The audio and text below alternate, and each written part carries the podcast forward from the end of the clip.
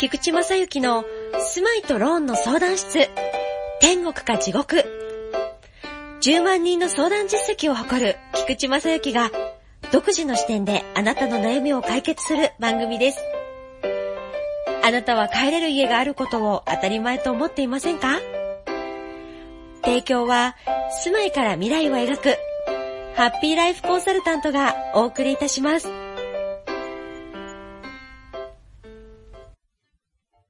こんにちは、幸せ探検隊隊長の菊池正幸です。こんにちは。隊員ナンバー33、アシスタントのももです。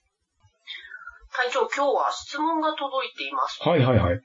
はい、この間の、あの、戦場ですね、あのクルージングに放送した Facebook ライブですはい、ね。はい、あれを聞いていてくださった北海道のはい、高校2年生のはい M さんというはいはい女の、ね、女性の方からご質問で、はい、マヤ文字について、この間ね、隊長がちらっとお話をされていたかなと なるほど。だからちょっとすぐのところではないんですが、はいまあそこに対してちょっと詳しく聞きたいということで、今回ご質問いただいてますので、お願いいたします。ありがとうございます。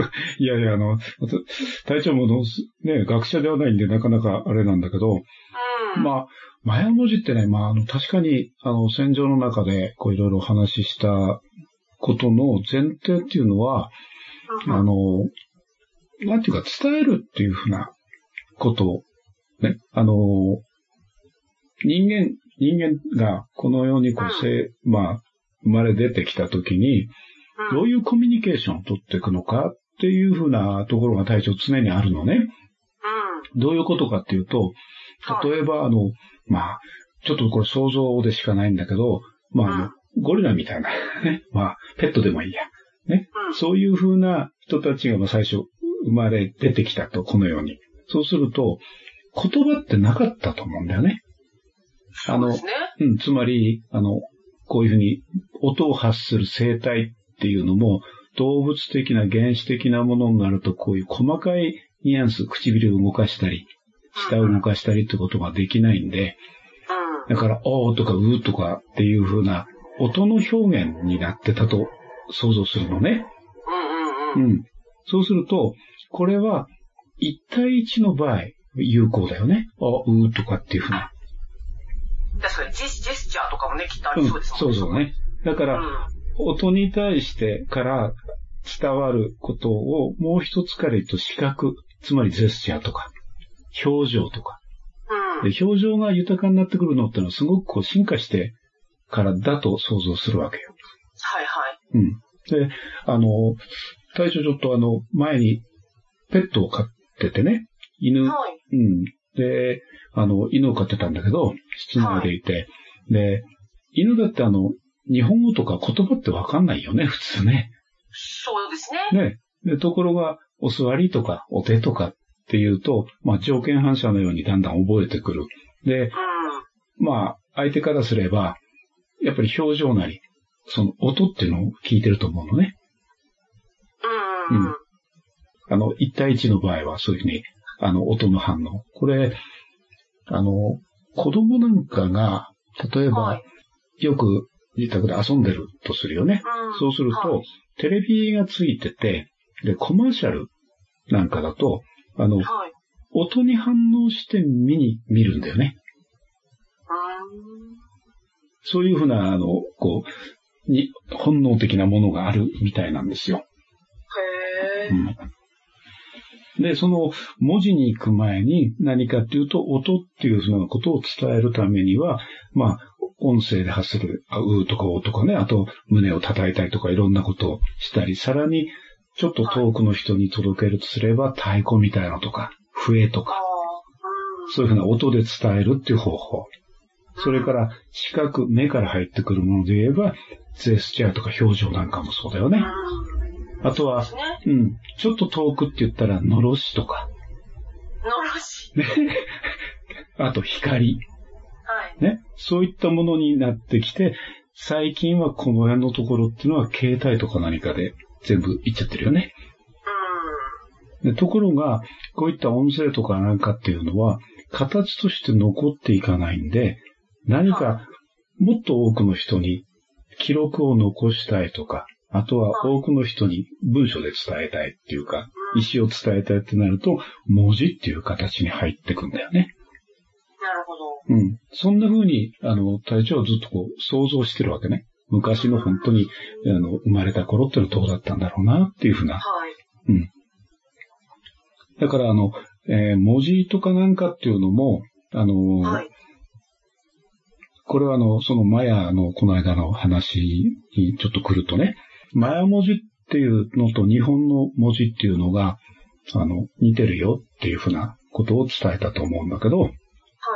これは、あの、普通、例えば、英語とか、あの、ほなんかだと、スペルだよね。アルファベットみたいな。うん。組み合わせですよね。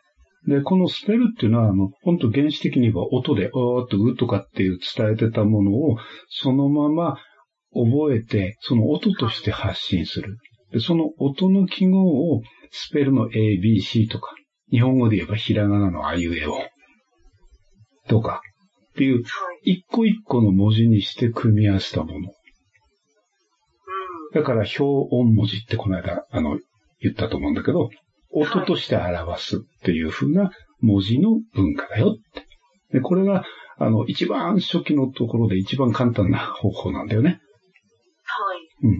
で、あの、じゃあ、漢字みたいなもの出てくると、これあの、一つの漢字の中で意味が出てくるよって、うん。その文字を見ただけで形になるよ。あの、ひなんだ、なんとなくこう、わかるよっていうのは、これを表意文字、意味の持ったものっていう文字ね。うん。はいはい。うん。で、これだけの場合は、漢字だけだというと、中国とかなんかで言うと漢文になってしまうんだよね。ああ、はいはい。でところが、マヤ文字と日本のところで、一番こう近いのは、そこに、その、表音文字っていうひらがなのあいうえおみたいなものとか、アルファベットとか、そういうものと、漢字と言われるその表形文字をつなぐことをやってるんだよね。で、例えば。海と山とか、はい。そのとっていうのは、ひらがなだよね。これ音だよね。はい。うん。形と間にその音で表すものと山っていうまた形のものが出たりする。うこういう文字の形態を取ってるのは、今、世界で多分唯一日本ぐらいだっていうふうに記憶をしてます。で、これが、あの、マヤ文字でなぜあれかというと、3000年前ぐらいの、確かね、その文字が、あの、石片って言って石に刻まれたものが発見されてんだよね。はい。うん。で、その中で、あの、外国の方がまあもちろん発見してるんだけど、はい。あの、解読できなかったんだよ。つまりうん。、音としての発想でしかなくてこうやってたんだよね。はいはい。で、最近、なんかね、文献見たときに、4万字以上なんか文字があって、へー80%ぐらい解読ができてきたのね。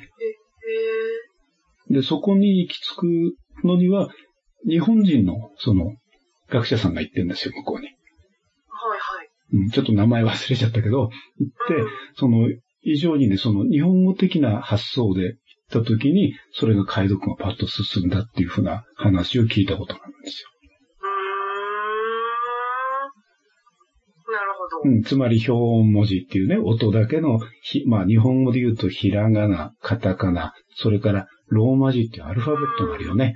そこに漢字がつくから、非常にあの、難しい、外国からすれば難しいっていう言葉に、複雑ですようんね。なるんだけど、その、感情的なものの表現とか何かっていうのはそこでできるっていうふうに、まあうん。隊長はそう思ったのね。すごいですね。うん。だから、あの、こう単純に伝えるっていうものも、その、例えば文字っていうことで考えたらば、はい。最初あの、表現するのはよく、あの、横穴とかああいうとこに行くと、あの、なんていうのかな、こう、あの、壁画ってあるよね。はい。うん、そうすると、仮の状況とか戦ってる状況とかいろんなものを絵で表したっていうう。ん。で、それを、今度絵をもうちょっとこう崩してってまとめてったものが象形文字っていうものに変わって、うん。で、その文字が今度普通、あの、もっと発展して伝わっていく。うん。で、これね、考えたときね、今回これ、あの、質問ね、受けて、で、はい考えたときにね、やっぱこれっていうことは、その、教育がきちんとされてるんだろうなって。つまり文字として認識するためには、はい。共通してみんなが分かってないといけないよね。そうですね。うん。音だったらまあ、こう、あの、伝言ゲームじゃないけど、伝えていけば、ね、それなりにこう、あの、方言みたいにこう、形は違っていくかもしれないけど、でも、はいそれで伝わりやすいんだけど、文字としてっていうことで、あの、記録に残ってる、またはその、ああいった壁画とかいろんなところに文字が書かれてる石片にあるっていうことは、それを読める人がいるというふうなことで考えたら、きちんと教育もされてたんだろうなというふうな。うーん、確かに。ね、一人が、だけが理解してても意味ないですもんね。そういうことだよね。まあこれはあうんの、ちょっと話余談になるけど、お金なんかもそうだよね。お金これ価値があるよとかってのは、こうみんなが共通認識ではなかったら、全然意味ないもので。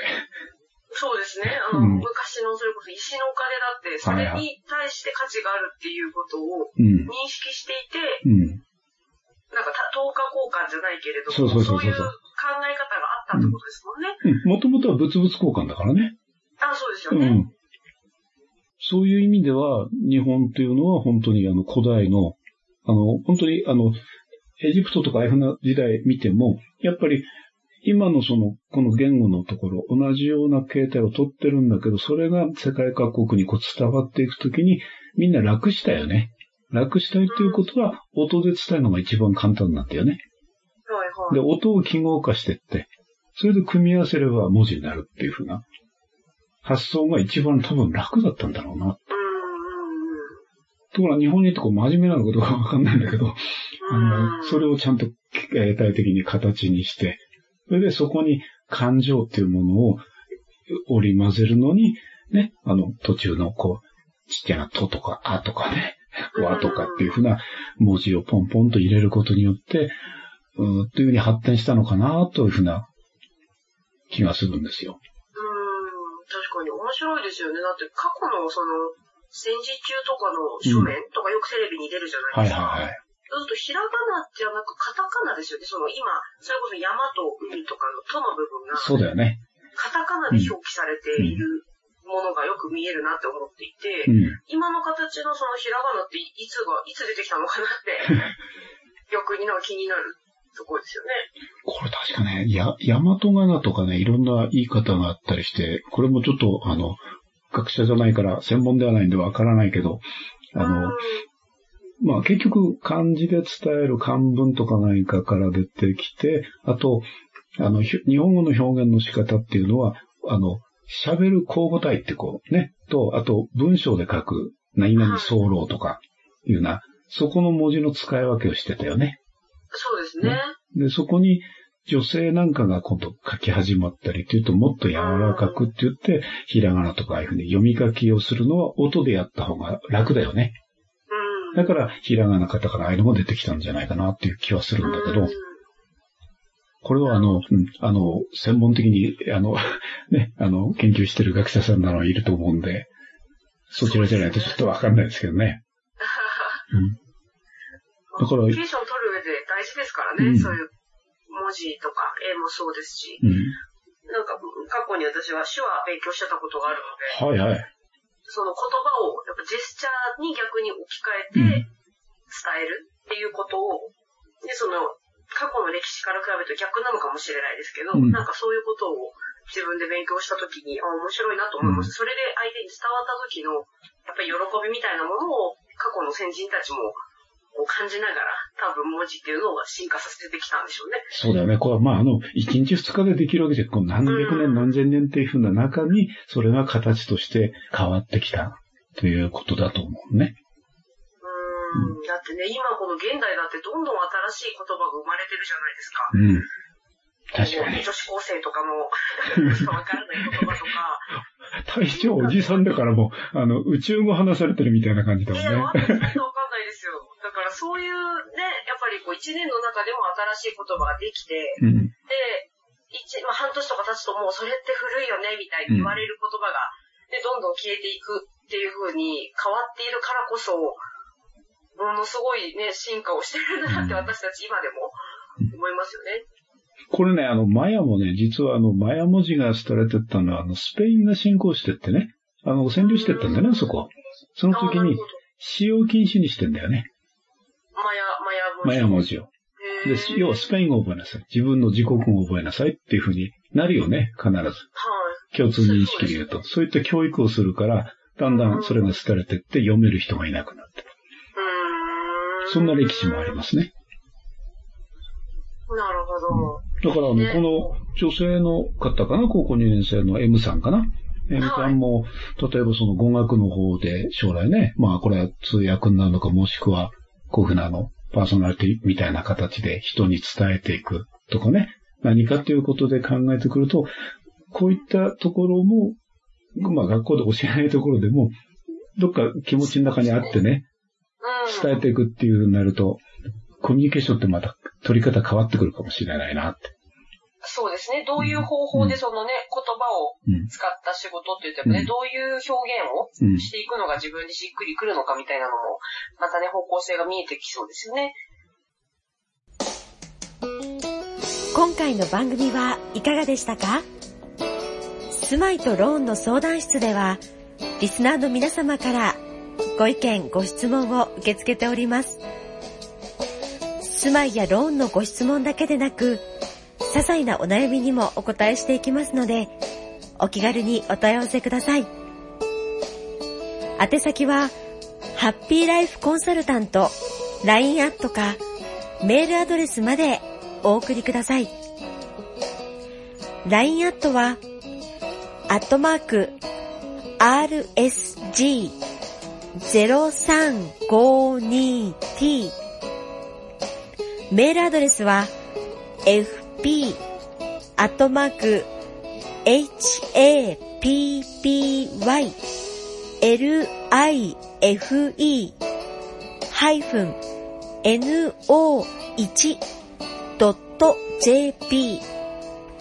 ハッピーライフナンバーワンまでお問い合わせくださいませ。ご質問の中に、ポッドキャストと一言添えてくださいね。それでは次回の配信をお楽しみに。